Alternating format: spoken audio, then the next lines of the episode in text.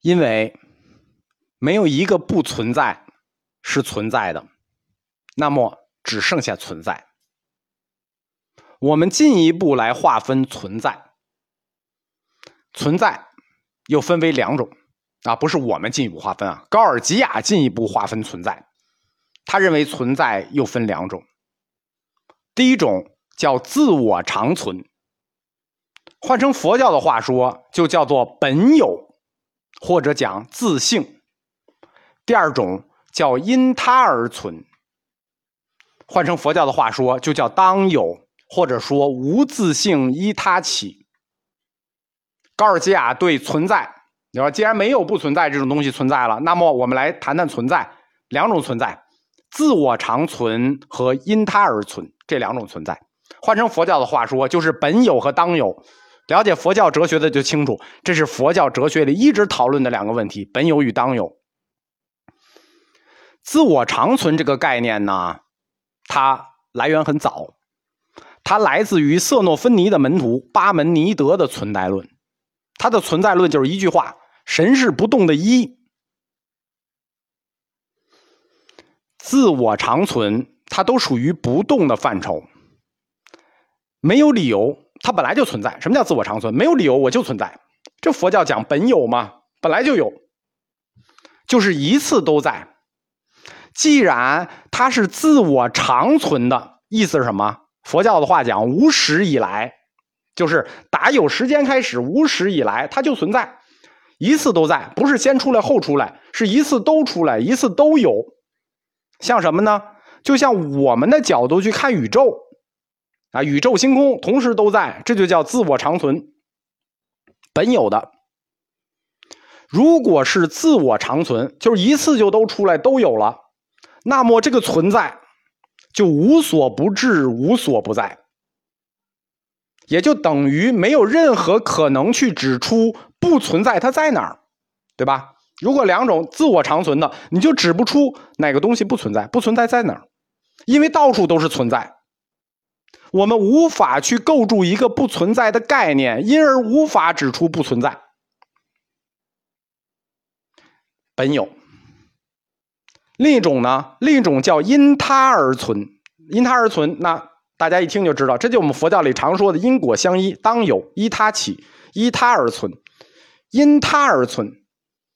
所有现在的存在，都有它前面的一个存在作为它的因。哎，比如你儿子存在，那是因为有你存在，对吧？你的存在是因为有你父亲的存在，肯定不是因为王叔叔。未来的存在都来自于现在的存在，现在存在的原因，我们都有后退一步的理由，对吧？现在存在，那都我们都可以后退一步找到这个原因。这个原因它自身也是个存在，就是往后退一步，这个原因它自身也是个存在，它仍要往后退一步，对吧？就是这个原因可以一直倒着追回去，所以叫因他而存。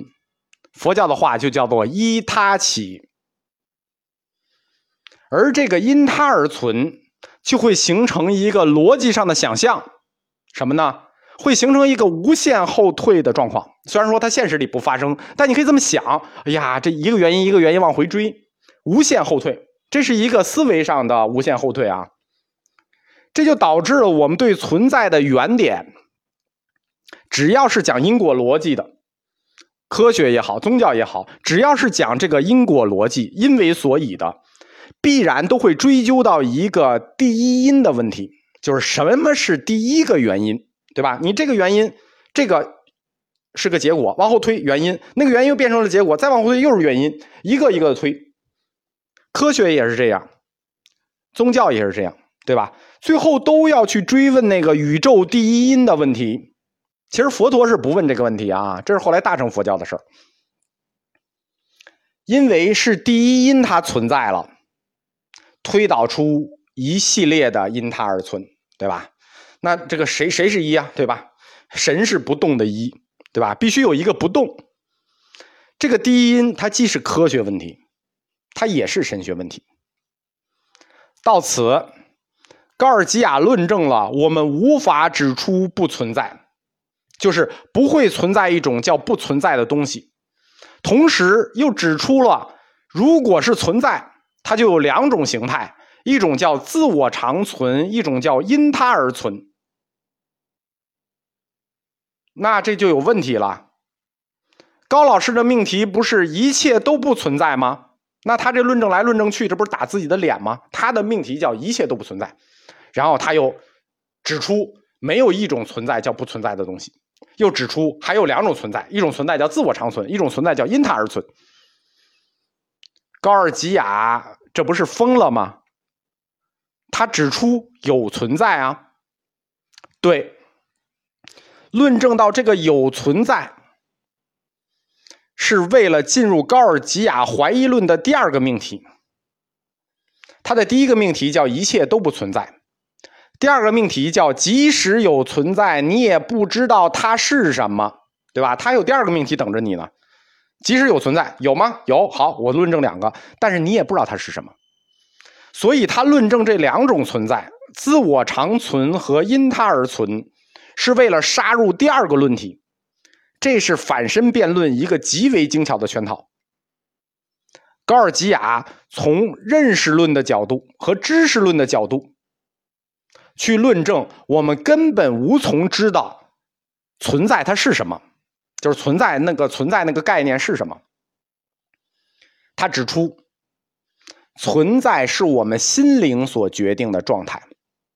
或者说，存在是一种心灵的判断功能，就我心灵判断它存在，我心灵判断它不存在，存在不存在只是心灵的判断功能。当我在衡量一件事存在不存在的事情时候，实际是什么呢？实际只是心灵去做了一个判断而已。那这说明什么问题？说明甭管这个事儿存在不存在，在它存在不存在之前。